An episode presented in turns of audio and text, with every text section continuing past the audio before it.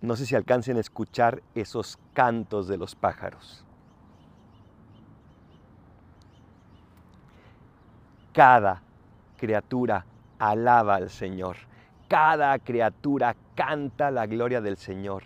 Y hoy de una manera especial, Día del Corpus Christi, donde recordamos la Eucaristía, donde le agradecemos a Dios ese haberse quedado con nosotros, donde le agradecemos el no echarse para atrás y el quedarse para siempre aquí con nosotros, para poderlo recibir, para poder hablar con Él, para poder tener todo lo que Él nos quiera regalar.